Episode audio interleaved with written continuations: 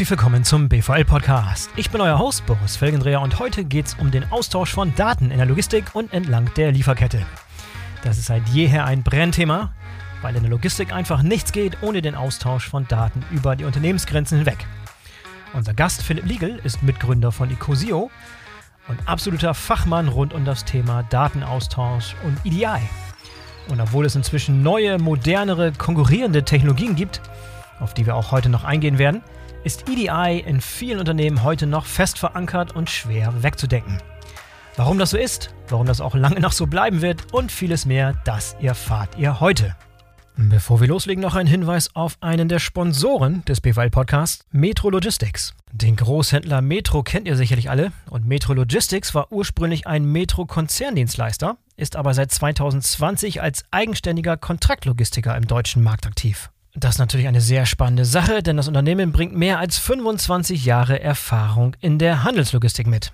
Und von der könnt ihr als Händler und E-Commerce-Händler sowie als Hersteller aus den Branchen Konsumgüter, Technik, Elektronik, Möbel, Lebensmittel oder auch Automobil ab sofort profitieren. Metrologistics betreibt neun eigene Multi-User-Logistikzentren an geooptimalen Knotenpunkten in Deutschland mit einer Lagerfläche von mehr als 500.000 Quadratmetern. Angeboten werden Leistungen der Lager- und Distributionslogistik inklusive der Lebensmittellogistik mit sieben Temperaturzonen. Darüber hinaus steuert Metro Logistics als 4PL-Dienstleister auch die Beschaffungs- sowie Transportlogistik für verschiedene Handelsunternehmen. Und hinzu kommen attraktive Value-Added Services sowie Beratungsdienstleistungen. Also es lohnt sich auf alle Fälle mal vorbeizuschauen unter www.metro-logistics.de. Metro-logistics.de. Einen Link zu weiteren Informationen findet ihr auch in den Shownotes. So, und jetzt kommt Philipp Liegel von Ecosio. Viel Spaß! Hallo Philipp, herzlich willkommen zum BVL-Podcast. Schön, dass du dabei bist. Hallo, vielen Dank für die Einladung. Sehr gerne, sehr gerne. Philipp, ich möchte heute mit dir über das spannende, wichtige Thema elektronischer Datenaustausch in Logistik und Supply Chain Management sprechen. Dafür seid ihr die Spezialisten bei Ecosio. Du bist dort Managing Partner. Erzähl mal ein paar Dinge über Ecosio. Wie lange gibt es euch schon? Was macht ihr konkret? Und wie lange bist du schon im Thema dabei? Drei Fragen auf einmal, die du aber relativ schnell abfrühstücken kannst. Ja, jetzt muss ich mich mal ein bisschen sortieren äh, und die Fragen sortieren. Äh, ja, wie lange bin ich schon dabei? Eigentlich immer schon. Ich habe äh, das Unternehmen mitgegründet. Wir sind eine Ausgründung der Technischen Universität Wien. Begonnen hat das Ganze also mit einem Forschungsprojekt.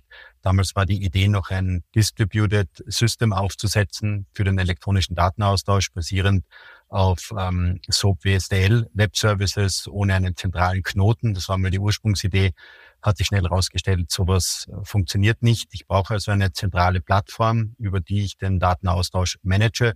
Und so ist dann die Ecosio GmbH entstanden. Äh, ich sage es mal immer mit ein bisschen einem Augenzwinkern, nicht ganz ohne äh, kleinere Hürden. Äh, beispielsweise war unser Ansatz der, dass man mit einem schmalen XML-Format rausgeht, das also wenig Abstimmungsaufwand generieren wird oder wenig, wenig Abstimmungsaufwand hat.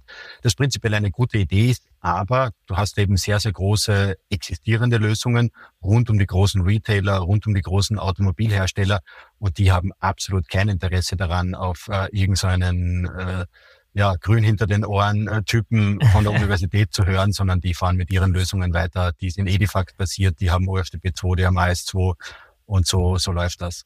Ja, das war so ein bisschen der Hintergrund, äh, aber man, man lernt entlang des Weges, man lernt schnell, würde ich mal sagen. Und was mache ich bei Ecosio mhm. schwerpunktmäßig? Mhm. Ich habe zwei technische Themen und das eine ist alles rund um SAP, ERP und SAP S4HANA Integration aber auch die weiteren Systeme wie Info, Microsoft Dynamics und so weiter und schwerpunktmäßig auch das Thema elektronische Rechnung. Äh, Verticals, würde ich sagen, habe ich keinen bestimmten Fokus, sondern bin da mehr so das äh, Mädchen für alles, kenne also alle Verticals und ihre Besonderheiten ganz gut, vom Automotive über Retail bis hin zu Pharma und so weiter. Also da einiges gesehen in den letzten Jahren. Und äh, das ist äh, das, das nehmen auch immer welche mit ein bisschen Augenzwinkern hin. Ich habe die Freude daran nicht verloren. Ganz im Gegenteil, äh, da hast du jeden Tag neue Herausforderungen in dem Umfeld und das macht das Ganze so irrsinnig spannend, weil das nie stillsteht. Okay, wenn ihr 2013 gegründet wurde, zehn Jahre am Start, äh, gib uns doch mal ein bisschen so die Historie, was sich in diesen letzten zehn Jahren in Bezug auf elektronischer Datenaustausch getan hat. Da ist eine Menge passiert in diesen Jahren. Gerade Cloud-Technologie ist neu in den Start gekommen, ist zu einer Technologie rangereift, die auch mit vielen etablierten alten EDI-Standards beispielsweise konkurriert. Da können wir noch im Detail drüber sprechen. Aber vielleicht dein Einblick so, was die letzten zehn Jahre an Veränderungen mit sich gebracht haben beim elektronischen Datenaustausch. Ja, also du hast das Stichwort eigentlich äh, eh schon genannt und das ist das Stichwort Cloud als wir mit dem Thema elektronischen Datenaustausch begonnen haben, bei uns war es immer klar, es ist rein eine cloud-basierte Lösung. Das ist auch das, was wir heute anbieten. Mhm. Der cloud-basierte EcoSero Integration Hub, da läuft nichts on-premise, außer eben die Connectivity zum ERP-System. Und als man mit äh, dieser Lösung oder als wir mit dieser Lösung vor rund zehn Jahren eben begonnen haben, auf Unternehmen zuzugehen, sind, äh, da bin ich ganz offen, viele Türen zugeschlagen worden. Einfach, weil es hieß, nee, Cloud, das kommt mir nicht ins Haus. Wir haben die Lösung hier on-premise in Form von einem lokalen Converter oder einer selber gestrickten Middleware-Lösung, wie auch immer die aussieht. Aber Cloud, das geht gar nicht.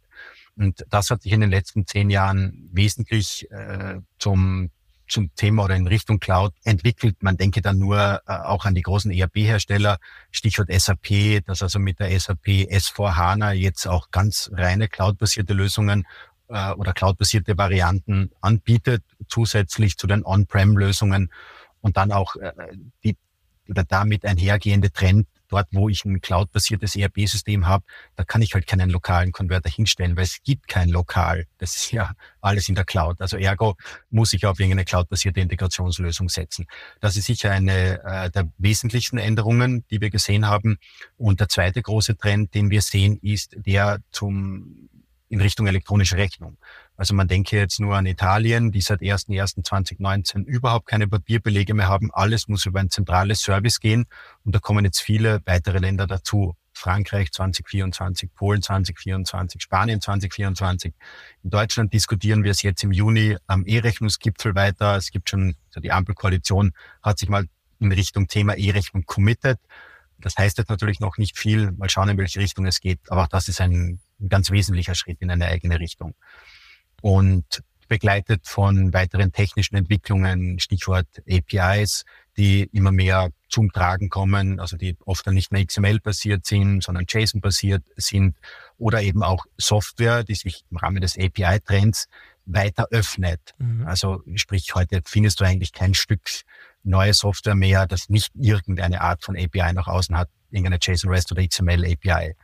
Früher waren es halt klassische äh, COM-Schnittstellen, also da aus der Ecke komme ich noch, da merkt man ein bisschen auch, äh, wie, wie angegraut ich schon bin, ähm, wo man also äh, Windows-Anwendungen aufbohren konnte und ähnliches. Oder wir hatten beispielsweise an der Uni noch Corba, also wem das überhaupt noch irgendwas sagt, Common Object Request Broker Architecture, also oder Java RMI, das sind also diese Vorgängerlösungen, äh, aber die eigentlich auch mehr im, im Enterprise Application Integration Space sind und weniger EDI. Mhm. Dort tut sich irrsinnig viel. Ja, und äh, in Bezug auf die Unternehmensgröße, auf die ihr spezialisiert seid, sind das eher Mittelständler, sind es eher die großen Konzerne? Ist es eine Mischung aus beiden? Wo ist da euer Fokus? Ja, auch das hat sich in den letzten Jahren äh, gewandelt. Wir haben am Anfang auch klar in Richtung ganz kleine Unternehmen äh, Anbindungen realisiert. Äh, das Witzigste war wahrscheinlich ein Christbaumhersteller, also nicht Hersteller, sondern also eine Baumschule auf gut Deutsch, wo Christbäume wachsen aus Dänemark, die wir an einen niederländischen Baumarkt angebunden haben, weil in den Niederlanden wachsen nicht so viele Christbäume. Die werden aus Dänemark importiert. Wusste ich auch nicht, also bis zu dem Zeitpunkt. Das sind jetzt Lösungen, die wir nicht mehr machen. Das heißt, wir sind klar auf Mittelstand und Großkonzerne äh, ausgerichtet.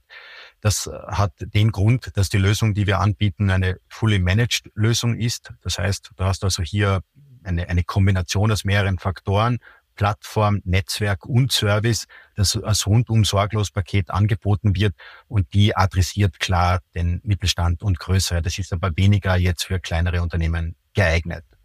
Das heißt, also mhm. der, der unsere Lösung kauft. Umgekehrt anbinden tun wir natürlich auch die kleinsten der kleinen, vor allem dann, wenn es um Web-EDI-Lösungen geht oder größere Hersteller seine kleineren Lieferanten anbindet, Da zahlt aber der kleinere nichts dann dafür, sondern das WebIDI darfst du ja gratis nutzen, der größere zahlt quasi für die WebIDI-Lösung. Aber ist das noch das typische Szenario, dass ein Unternehmen zu euch kommt mit einem gewissen Problem beim elektronischen Datenaustausch, sei es mit Partnern, sei es innerhalb der den eigenen äh, Standorte beispielsweise oder mit Partnern und dann sprecht ihr gemeinsam über die richtige Lösung für einen bestimmten Anwendungsfall. Das heißt, ihr habt nicht eine bestimmte Lösung, sondern ihr schaut euch an, welches Problem existiert und macht eine Empfehlung, welche Lösung für den bestimmten Fall in Frage kommt. Ja, ganz genau. Also ich, ich ich sage auch immer ganz offen, wenn man jetzt verschiedene, man muss immer eines verschränken, das, was technisch geht und das, was schon im Unternehmen vorhanden ist. Wenn ich eine riesengroße EDI-Gruppe ja. habe und sehr viel internes Know-how und ein On-Prem ERP-System und ich habe da über die Jahre hinweg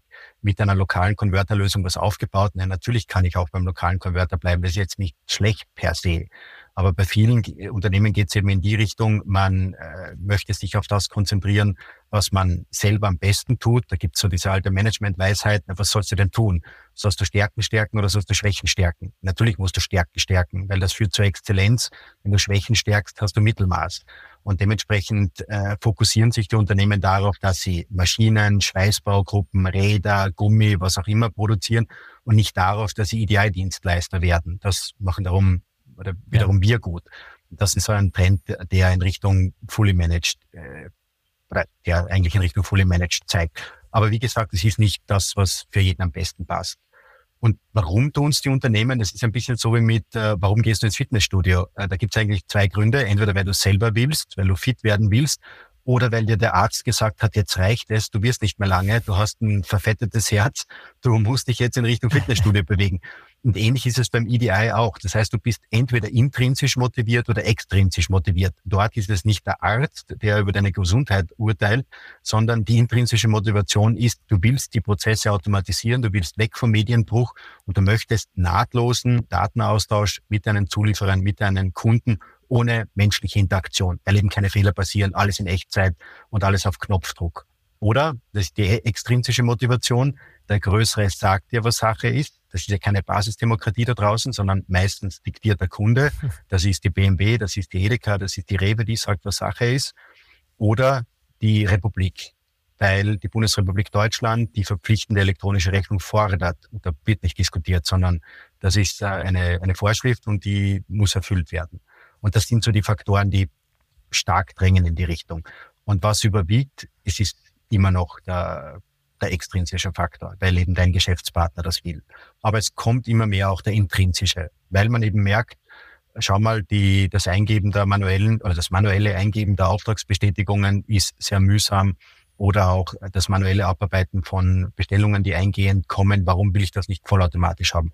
Und technisch geht das ja alles. Das ist ja kein, kein Hexenwerk, was da im Hintergrund passiert, muss man auch dazu sagen. Mhm. Ja, das ist ein bisschen aus dem Nähkästchen geplaudert. Ja, wir haben jetzt schon diverse Male einfach so, so wahllos mit dem Begriff ideal rumgeworfen. Lass uns mal einen kleinen Schritt zurück, also dass alle verstehen, was ideal eigentlich bedeutet und was ideal kann und für welche Anwendungsfälle es heutzutage genutzt wird. Ja, also EDI steht, das ist Englisch und steht für Electronic Data Interchange, also elektronischer Datenaustausch. Und das ist jetzt keine einzelne Technologie wie GSM oder GPRS, um da jetzt zwei aus dem Mobilfunk zu nehmen, sondern es ist mehr ein Konzept, ein Architekturkonzept. Was verstehe ich darunter? Darunter verstehe ich die Übertragung von maschinenverarbeitbaren Daten zwischen einem Sender und einem Empfänger und dort typischerweise zwischen dessen äh, IT-Systemen. Das heißt, das eine IT-System generiert etwas, zum Beispiel eine Bestellung äh, auf der Kundenseite und das andere äh, IT-System absorbiert oder konsumiert diese elektronische Nachricht, ohne dass jemand irgendetwas manuell tun muss. Ähnlich so, als wenn du ein E-Mail bekommen würdest, nur ist da eben nicht im E-Mail steht was Menschenlesbares drinnen, im, in der EDI-Nachricht steht was Maschinenverarbeitbares drinnen. Und auch da keine Überraschungen. Da steht eine Bestellnummer drinnen, ein gewünschtes Lieferdatum, dann die Materialkennungen, ja, also identifiziert zum Beispiel durch den Strichcode, wenn wir im Handel sind und dann vielleicht noch Partneridentifikationen. Wo soll das hingeliefert werden? Wer ist der Besteller? Bei wem wird bestellt und wer zahlt die Rechnung? Um jetzt einfach einmal ein paar typische Rollen zu nehmen. Das ist EDI. Also technisch werden Zeichenketten von A nach B getragen, die ein System erzeugt und die das andere System versteht. Und wo setze ich das typischerweise ein? Entlang deiner Wertschöpfungskette. Die Wertschöpfungskette in den meisten Unternehmen besteht daraus, dass du irgendetwas kaufst. Das ist also deine Einkaufsseite. Dann produzierst du etwas und dann verkaufst du etwas. Und EDI kommt immer dann zum Tragen, wenn du mit anderen Unternehmen interagierst, auf der Beschaffungsseite oder auf der Vertriebsseite. Oder in weiteren Bereichen dann der Staat, wenn du eine elektronische Rechnung an die Bundesrepublik Deutschland schickst, an den zentralen Rechnung, Rechnungseingang des Bundes in Berlin zum Beispiel, oder mit anderen Partnern. Das können zum Beispiel Logistiker sein, Transportaufträge, Transportstatus oder in weiterer Folge auch andere Nischenbanken zum Beispiel, wenn du eine Überweisung avisierst und so weiter. Also Grundregel ist immer, EDI ist es immer dann, wenn es mit einem anderen Geschäftspartner ist, der nicht du bist. Immer dann, wenn das irgendetwas ist, was mit einem System ist, das dir gehört, dann spricht man von Enterprise Application Integration, also das CRM-System im ERP, das ERP im Produktionsplanungssystem und so weiter. Das ist so grob umrissen der Unterschied. Ja, und nochmal zurück, wenn ich jetzt eine grüne Wiese habe, wenn ich sozusagen von der Situation komme, wo ich momentan keine Integration für einen Datenaustausch mit meinen Partnern habe, weder ich noch dieser Partner, unter welchen Umständen macht es heutzutage Sinn, jetzt heutzutage 2013 noch EDI zu nutzen, wenn man so ein Greenfield hat, wenn man sozusagen neu mit dem Datenaustausch anfängt? Äh, gibt es Szenarien, wo das zu empfehlen ist oder würdest du sagen, inzwischen gibt es modernere, neuere Technologien, die diese EDI-Technologie abgelöst haben? Mhm. Äh, nein, äh, du hast jetzt auch 2013 gesagt, müssen wir korrigieren, 2023. Äh, in 2023? Ja. Sowohl 2013 als auch äh, 2023 macht EDI nach wie vor Sinn. Du hast mit Sicherheit jetzt äh, neuere Ansätze, wie wir haben eingangs schon erwähnt, äh, APIs oder andere Darstellungsformen wie JSON versus XML. Aber am Ende ist es immer dasselbe Konzept. Du trägst etwas Strukturiertes von A nach B und das macht immer Sinn. Und Sinn macht es, also macht immer Sinn, weil prinzipiell, weil du keinen Medienbruch hast. Natürlich muss man es sich betriebswirtschaftlich auch rechnen. Es macht nur bei einer gewissen Menge an Belegen Sinn. Warum? Das ist ein gewisses Einmalprojekt. Das ist nicht hoch und das sind auch jetzt keine gravierend hohen Kosten, aber das ist zu realisieren, das ist zu stemmen. Und dann ist immer die Frage, was steht denn da dagegen?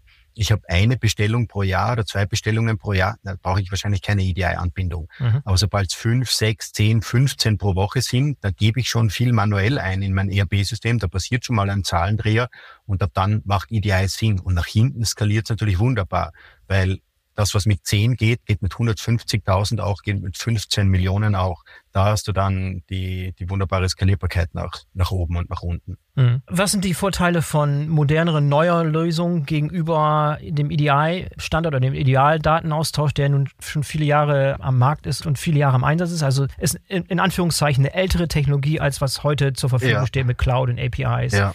Wo sind so die klassischen Vorteile dieser neuen Lösung? Ja, also die, das, das, die, man kann natürlich Vorteile äh, jetzt herausarbeiten. Technisch tun wir heute das, was wir für 30 oder vor 40 Jahren auch schon getan haben. Da hat sich nichts geändert. Das ist immer noch das Konzept einer Message-Based äh, Integration. Das heißt, ich schicke eine Zeichenkette von einem System zum anderen System. Was sich geändert hat, ist, wie die Zeichenkette aufgebaut ist. Wir haben in der Vergangenheit ältere Formate gehabt. Nehmen wir mal VDA her, Verband der deutschen Automobilindustrie. Die haben Fixed-Length-Formate gehabt, immer 128 Zeichen. Dann kommt ein Zeilenumbruch, wieder 128 Zeichen, wieder Zeilenumbruch und so weiter. Die, das die werden auch heute teilweise noch eingesetzt, VDA 4905 oder 4913. Der Nachteil bei diesen Formaten ist, die sind also in ihrer Länge beschränkt, wie lange zum Beispiel ein Identifier sein kann und auch die Art und Weise, wie verarbeitet werden kann, wie, wie einfach man Validierungen drüber fahren lassen kann, ist äh, nicht die optimalste. Das heißt, viele der neueren Integrationen sind jetzt EDIFACT basiert was wiederum zwar auch ein älteres Format ist, aber nach wie vor das absolute Zugpferd ist unter den Formaten. Oder ich gehe eben in Richtung XML, da habe ich dann weitere Vorteile, wie ich kann auf automatische Schemakonformität prüfen. Ich kann mit Schematron Integritätsprüfungen machen. Ich kann äh, auch Beträge verifizieren. Ist netto plus Steuer wirklich brutto und so weiter. Also auf der EDI-Ebene nochmal nach verifizieren, ob es betriebswirtschaftlich eh Sinn macht. Das ist also die, die inhaltliche Ebene und die prozessuale Ebene. Wir haben halt in den 80er Jahren äh, sehr stark so ein Konzept von Value-Added Networks gehabt, also geschlossene Systeme, in die ich hinein kommunizieren konnte über SFTP zum Beispiel oder andere Protokolle und und auch äh, X400 als ein Mailbox-basiertes System. Also heute verwenden wir alle SMTP und IMAP auch bei Google und bei anderen Anbietern wie Microsoft und bei GMX und so weiter. Es gab eine Zeit, also die Älteren von, von Ihnen werden sich vielleicht noch erinnern, man konnte auch im Outlook noch eine X400 Mailbox konfigurieren. Das gibt es heute alles nicht mehr. Aber dieses X400-Protokoll, das wird heute nach wie vor für EDI eingesetzt. Also wenn man Richtung Edeka kommuniziert, Richtung Rewe kommuniziert, das sind alles noch X400 Mailboxen der Deutschen Telekom, die da für den Datenaustausch äh, zur Anwendung kommen die alle einen gewissen Price Tag haben, weil das Netz ist nicht gratis und das wandelt sich beispielsweise zu neueren Ansätzen wie AS2, was auf HTTPS basiert oder PayPal, was zwar auch HTTPS basiert ist, aber dahinter EBXML Messaging verwendet, also noch stärker in den Acknowledgements auch ist und da tut sich einiges. Also ich will nicht sagen, es ist alter Wein in neuen Fässern, äh, die Konzepte sind immer noch die exakt selben. Es gibt halt, wenn ich mir den Seitenhieb so erlauben darf, jetzt immer wieder mal welche, die schreien, ja, EDI ist tot und das ist eine uralt Technologie und mit JSON und API ist alles besser. Und die vergessen halt, es geht am Ende immer um die Semantik. Also wo steht denn jetzt der Sender, wo steht der Empfänger, wo steht die Identifikation, ob das Stück ist, ob das eine Tonne ist, ob das eine Stunde ist und so weiter. Und das ist ja die Challenge im EDI und nicht, ob das jetzt in JSON dargestellt wird, also ein Edifact, das macht dann eh die Maschine. Und ähm, mhm. Das ist ein bisschen die, die, der aktuelle Zeitgeist. Oder auch äh, neuere Ansätze, die, denen man die, die Daseinsberechtigung auf keinen Fall absprechen darf, sind eventbasierte Architekturen, wo äh, also mit Publish Subscribe gearbeitet wird. Da schicke ich dir nicht eine EDI-Nachricht, sondern ähm, es ist eher so ein Ping-Signal an Boris, du Boris, hat sich was getan. Also ja. Ich habe einen Abruf bereitgestellt und du rufst dann bei mir an und schaust, wo der und holst dir den letzten Abruf. Und das hat zum Beispiel den, den Vorteil, dass sich Abrufe nicht überholen können, weil ich stelle immer nur den letzten Abruf bereit, den du dir dann holen musst. Und ich gebe dir nur das Signal, äh, Boris, komm mal den Abruf holen. Das ist zum Beispiel im Automotive jetzt ein, ein Ansatz, den man zum Beispiel in der Transportlogistik verwendet. Da gibt es einige Verprobungen im Moment mit einem großen oder mit dem größten deutschen äh, kann man sich wahrscheinlich hier schon denken, wer das ist, äh, Automobilhersteller mhm. und einem Zulieferer. Ja, ganz spannend. Ja, ja ich kenne ich kenn, ich kenn wohl diese, diese Beschwerden oder diese Kopfweh, von denen viele Leute reden, wenn sie über EDI sprechen und alte Technologie veraltet, viel zu starr, viel zu inflexibel, zu teuer instand zu halten. Sag bitte ein bisschen was über die technischen Herausforderungen. Erstmal bei der Etablierung von EDI-Lösungen, also bei der tatsächlichen Verbindung zwischen zwei Handelspartnern und dann, wie das Ganze instand gehalten wird. Warum man so häufig hört, dass diese, dass die Systeme einfach komplex, super teuer, sehr, sehr technisch, sehr, sehr inflexibel. Das sind die typischen Argumente und, und Beschwerden und vielleicht auch Vorurteile, die man gegenüber EDI hat. Seit vielen, vielen Jahren schon. Sag da gerne ein bisschen was zu diesen typischen Beschwerden, die man da hört, wenn man mit Leuten ja. spricht, die, die eng dran sind am Thema. Ja, also da, da muss man vielleicht die Beschwerden so in, in die zwei Gruppen unterteilen. Das eine ist das Initialprojekt, um das Ganze also an, zum Laufen zu bekommen und das andere ist dann der laufende ja. Austausch. Beginnen wir vielleicht mal mit dem initialen Projekt. Das Thema ist, dass wir im EDI ja nicht mit uns selber diskutieren, sondern wir haben typischerweise vier verschiedene Parteien, die am Tisch sitzen. Das ist, wenn wir ein klassisches Beschaffungsszenario nehmen, mal auf jeden Fall der Zulieferer und der Kunde. Na, natürlich, die zwei braucht's. Mhm. Und dann aber typischerweise noch zwei weitere, und das ist der EDI-Dienstleister des Zulieferers und das ist der EDI-Dienstleister des Kunden. Macht also insgesamt vier verschiedene Parteien, die am Tisch sitzen. Und die Herausforderung im EDI ist jetzt, diese vier so zu koordinieren, dass man am Ende möglichst schnell einen strukturierten elektronischen Bestell, elektronischen Bestellbestätigungs- und elektronischen Rechnungsprozess hat beispielsweise. Und äh, die gesamte Koordinationsarbeit, die jetzt da dahinter liegt, die erfordert natürlich ein Know-how. Einerseits über die prozessuale Ebene und andererseits aber auch über die Darstellungsebene. Und die prozessuale Ebene ist, wie hängen jetzt Prozesse im ERP-System mit dem EDI-Prozess zusammen, was mappt auf einen Ship-To, auf einen Sold-To, auf einen Bill-To etc., wie erfolgt eine Umschlüsselung dann im ERP-System, also diese erste Hürde sozusagen vom ERP aufs EDI-Format, dann das Verständnis des EDI-Formates und dann auch das Verständnis mit, wie gehe ich denn mit der anderen Seite um, weil wenn man heute mit einer Daimler testen will oder mit einer BMW testen will, das sind ja Riesenkonzerne. Also ich muss einfach wissen, an welchen Schrauben ich dort drehe also auf gut Deutsch, ich muss die richtigen Telefonnummern haben und ich muss die richtigen Leute kennen, dann, äh, dann bewegt sich dort etwas, was, also dieses schwarze Büchlein ist im EDI äh, ein, ein, ein wichtiges Konzept, sage ich mal ganz offen, um, um also zu wissen, an, an wen man sich wendet. Und dann hängt es natürlich auch davon ab, wie, wie schnell Unternehmen reagieren. Vor allem Großkonzerne haben gegen Jahresende hin äh, Budget Freeze, also Budget Freeze im Sinne von, da geht alles in Richtung Jahresabschluss und da werden dann keine neueren Projekte gemacht oder gerade im Handel während der Weihnachtszeit wird mal gar nichts angegriffen an bestehenden Prozessen oder es gibt halt irgendeinen ERP-Freeze, weil äh, irgendeine S4-Instanz äh, kopiert wird oder was ähnliches. Auch dann kommt man nicht weiter. Also man ist selbst wenn man testen möchte und weiterkommen möchte, ich bin ja nicht alleine da, sondern ich habe immer noch drei andere, die ich mit koordinieren muss in dem, in dem Setting. Und wenn ich da nicht weiß, wie ich das strukturiert angehe und wie ich strukturiert an, den, an das Prozess, an, an das Projekt herangehe, dann kann es schon sein, dass hier Dinge einfach ja nicht liegen bleiben, aber sich verlaufen und man nicht in die richtige Richtung geht. Und man darf auch nicht unterschätzen, dass es etwas ist, was so Plug and Play ist wie der Strom. Der, wenn ich jetzt einen, einen deutschen Stecker nehme und in die deutsche Steckdose reinstecke, dann ist die Wahrscheinlichkeit hoch, dass der Strom fließt.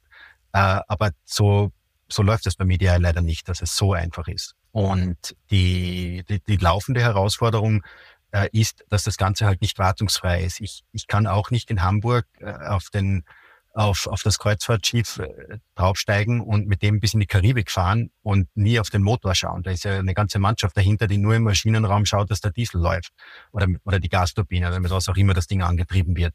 Und ähnlich ist es im EDI auch. Du kannst, das ist kein System, das alleine läuft, sondern du brauchst laufende Wartung, du musst den Datenaustausch überwachen, es laufen Fehler auf, oder es laufen Nachrichten auf einen Fehler und es sind auch Verbindungen zu warten. Und das sind zum Beispiel Änderungen, die sich beim Partner ergeben durch IP-Adressen oder Firewall-Updates oder, das sind die häufigsten Änderungen, dass es zu Zertifikatsänderungen kommt. Wir haben eingangs über X400 gesprochen und über AS2 und UFTP2. Im speziellen AS2 und UFTP2 sind HTTPS-basierte Protokolle, also Verzeihung, AS2 ist ein HTTPS-basiertes Protokoll, Uh, UFTP2 verwendet SSL-Zertifikate, um da technisch korrekt zu bleiben, aber ich habe auf jeden Fall bei beiden Zertifikate im Einsatz. Und diese Zertifikate können und werden ablaufen. Und der Trend geht immer hin zu Zertifikaten, die nur mehr ein Jahr gültig sind oder zwei Jahre gültig sind. Und wenn du jetzt 1500 UFTP2-Verbindungen hast, was für einen größeren oder mittelgroßen Zulieferer keine Ausnahme ist, dann hast du alle zwei Jahre das, das Problem, dass du 1500 Verbindungen angreifen musst das Zertifikat wechseln musst, was der mit dem Gegenüber ko koordinieren muss, ohne dass irgendwo irgendeine Nachricht hängen bleibt. Weil wenn ein Forecast für ein ASN, also ein, ein Liefer-AV stecken bleibt, ist typischerweise sofort Feuer am Dach. Und das scheuen halt viele. Und da, daher kommen auch diese Aussagen, ja, das ist so komplex und, äh, äh und schwer handelbar und schwer managebar und so weiter. Ist es aber nicht. Du musst nur einen Plan haben, wie man an das Ganze rangeht und das strukturiert abarbeiten. Und daran fehlt es leider, wenn ich es mal so, so sagen darf. Du kennst ja sicher die Alterspyramiden. In generell weltweit ist das, ist das ja ein Thema. Wir werden ja immer älter. Und die, und die, die, ja, also auf gut Deutsch, die, die, die, die, die Alten überwiegen und äh, Junge kommen auch nicht so viele nach. Und ähnlich ist es äh, auch im EDI. Das EDI wird immer älter. Und älter im Sinne von, die Leute, die das aufgebaut haben, vor allem in den letzten 25, 30 Jahren, die gehen jetzt in Rente. Und mit den Leuten, die jetzt in Rente gehen, geht das ganze Know-how in Rente. Das heißt, was wir sehr oft sehen, sind jetzt lokale Konverter, die irgendwo laufen. Das sind super ähm, strukturierte Lösungen, die aufgesetzt wurden. Aber die, die an dem gearbeitet haben, die gehen jetzt in den Ruhestand und da kommt niemand mehr nach, der, der sich da auskennt. Du hast ja so eine Situation, wo jetzt so äh, eine, eine, ganze Reihe an, in Anführungszeichen, jungen, modernen Startups und Plattformen an den Start kommen, die alle cloud-basiert sind, die alle APIs benutzen, die einfach sagen, mal ein Beispiel aus der Transportlogistik zu benutzen, komm, ihr müsst nicht äh, eins zu eins Integration, EDI-Verbindung zu allen Reedereien beispielsweise pflegen, sondern ja. diese Plattform hat bereits Integration mit allen Reedereien oder mit allen Logistikdienstleistern, die ein Unternehmen nutzt und die haben die API, die euer System an diese Plattform anbindet und du machst sozusagen nur den Hahn auf und die Daten fließen sozusagen. Ist das wirklich so einfach und wo ist da der Denkfehler und warum ist das ein Szenario, was nicht eigentlich für jeden interessant sein sollte? Ja. Warum soll ich mir einzelne EDI-Verbindungen mit meinen Partnern machen, wenn ich über eine Plattform gehen kann, wo sowieso schon der Datenaustausch funktioniert und ich einfach flexibel, unkompliziert über eine API eine Schnittstelle bauen kann und los geht's? Ja, genau. Ganz im Gegenteil. Die, äh, der Ansatz, der da gewählt wird, ist ein hochintelligenter und ich sage es ganz offen, wir machen es auch nicht anders. Das heißt, äh, du hast ja auch bei uns genau ein Format, das du aus dem ERP-System zu uns einlieferst und wir mappen immer kanonisch. Das heißt, von dem Exportformat auf das zentrale interne Ecosio-Format und von dort weg weiter zu Edeka oder zu BMW oder zur Rewe und so weiter. Das heißt, auch da wird nicht jedes Mapping neu erfunden, sondern du bist in der Lage, Mappings zusammenzustoppeln sozusagen. Dass du, du bindest dich einmal an unsere API an oder über unsere API und bist dann in der Lage, alle diese großen zu erreichen.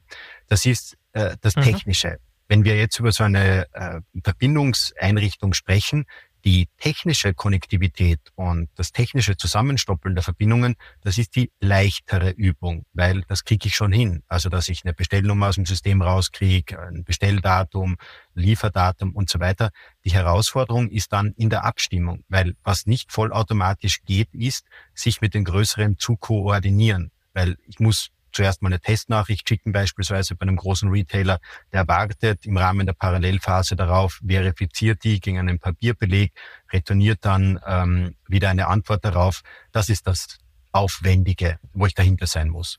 Das heißt, ja, die APIs können auf jeden Fall helfen und, und stellen standardisierte Schnittstellen bereit. Tun wir auch nicht anders, aber dort steckt nicht der, der große Aufwand oder der größere Aufwand im, im EDI ganz vollautomatisch äh, geht's nur dann, wenn der andere das auch so unterstützt. Und da sind aber viele der Großen noch nicht so weit. Also man hat schon vorgeschaltete Portale fürs Testing, um EDI-Nachricht mal einzuliefern. Aber am Ende steht immer noch ein, einer aus dem Fachbereich und dann so wie im alten Rom Daumen hoch, Daumen hoch oder Daumen runter, äh, ob es jetzt passt oder, oder nicht. Okay, dann verstehe ich es richtig. Wenn ich ein Kunde von euch bin, gibt es von mir eine API, also eine Verbindung zu eurem Ecosio Integration Hub. Ist auch eine cloud-basierte Plattform, die ähnlich funktioniert wie die Plattform, die ich gerade beschrieben habe. Und ihr habt bereits existierende Partner und Plattformen, die sowieso von allen euren Kunden regelmäßig genutzt werden. Logistikdienstleister, Speditionen, Reedereien und so weiter. Die Integrationen existieren, das heißt, die müsst ihr nicht jedes Mal neu erfinden, ihr müsst nicht jedes Mal das Rad neu erfinden, sondern ihr müsst sozusagen nur den Datenaustausch zwischen euren existierenden Verbindungen und diesem neuen Kunden herstellen. Ja, ganz genau. Und die äh, Komplexität entsteht auch typischerweise äh, nicht darin, dass du äh, etwas komplett neu aufsetzt, wenn man auch schaut, wo sind denn heute die, die meisten EDI-Projekte, die meisten EDI-Projekte sind keine Neuprojekte, sondern die meisten EDI-Projekte sind Migrationsprojekte, wo also von alten Lösungen auf moderne, zum Beispiel cloud-basierte Lösungen hinmigriert wird. Oder, und auch das ist natürlich ein Riesenthema, sobald sich am ERP-System im Hintergrund irgendwas ändert, musst du auch das EDI angreifen. Ich kann das nicht einfach abzwicken und dann ans neue System anklemmen. So, so läuft das leider nicht. Also nehmen wir mal S4 her von der SAP, das neue System, das jetzt flächenweit oder flächendeckend eingeführt wird. Das alte ist das ECC 6.0. Wenn du dort auf das Exportformat draufschaust, das ist ein IDOC zum Beispiel, äh, ist das nicht dasselbe im S4 und im ECC 6.0. Das heißt, der Kontrakt, wie man es in der IT sagt, äh, vom alten System zum neuen System hat sich geändert. Das heißt, ich muss auch jede Verbindung einzeln testen.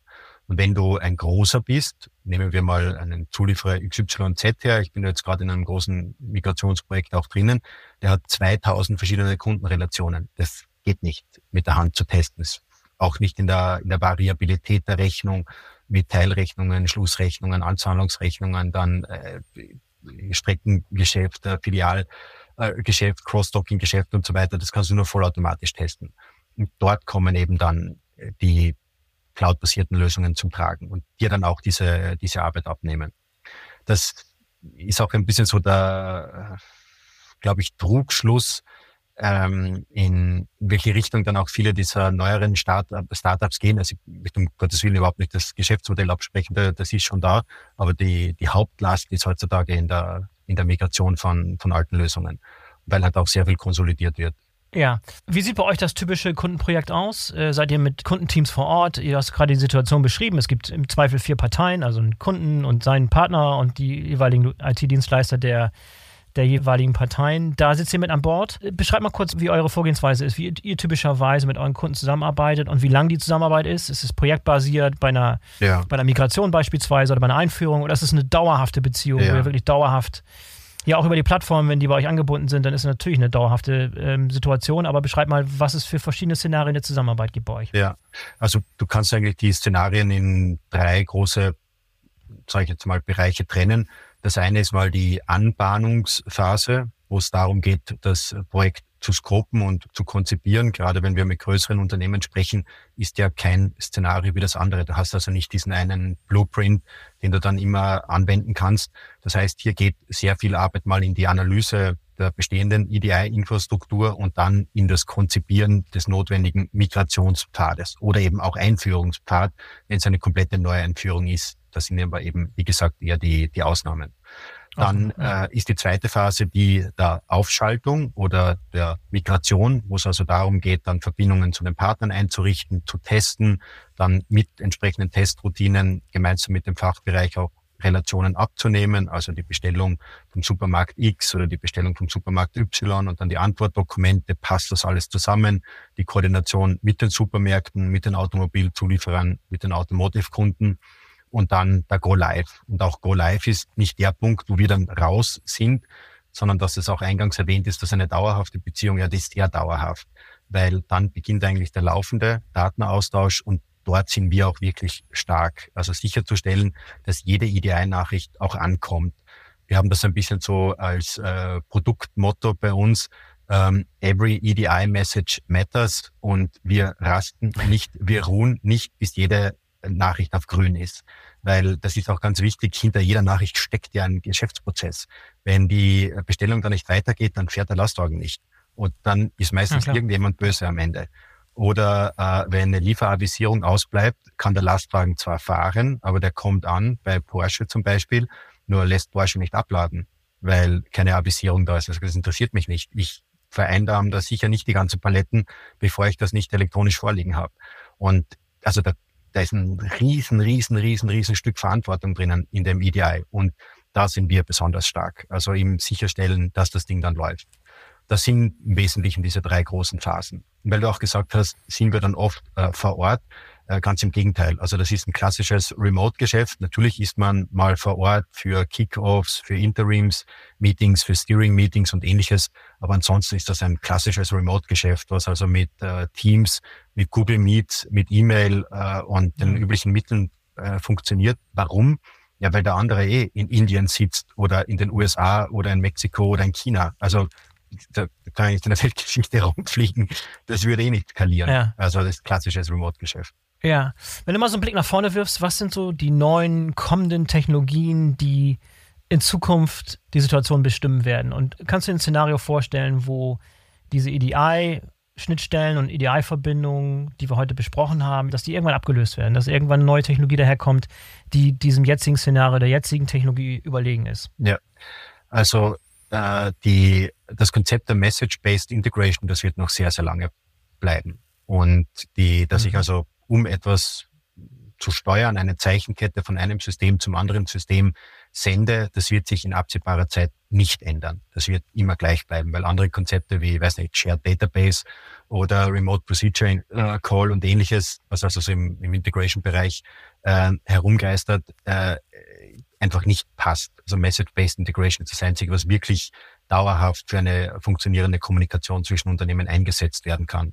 Es wird aber mhm. mit Sicherheit äh, einen stärkeren Trend Richtung APIs geben. Immer mehr Softwareanwendungen gehen in Richtung API, immer mehr wird Cloud-basiert. Auch die großen neueren Systeme, denk mal nur an Workday oder auch Salesforce, gut, das ist jetzt zwar mehr in der CRM-Ecke, aber man macht natürlich auch in Richtung ERP etwas oder S4HANA Cloud. Ja. Alles ist in der Cloud und alles geht in Richtung API. Das heißt, äh, da werden wir schon auch einen Trend in die Richtung sehen. Gut, dann schicke ich dann die Zeichenkette halt nicht mehr über AS2, sondern mit einem HTTP-Post an irgendeinen äh, API-Endpunkt. Aber am Ende ist es immer noch Message-Based Integration, was ich tue, weil der Payload drinnen ist der, der zählt.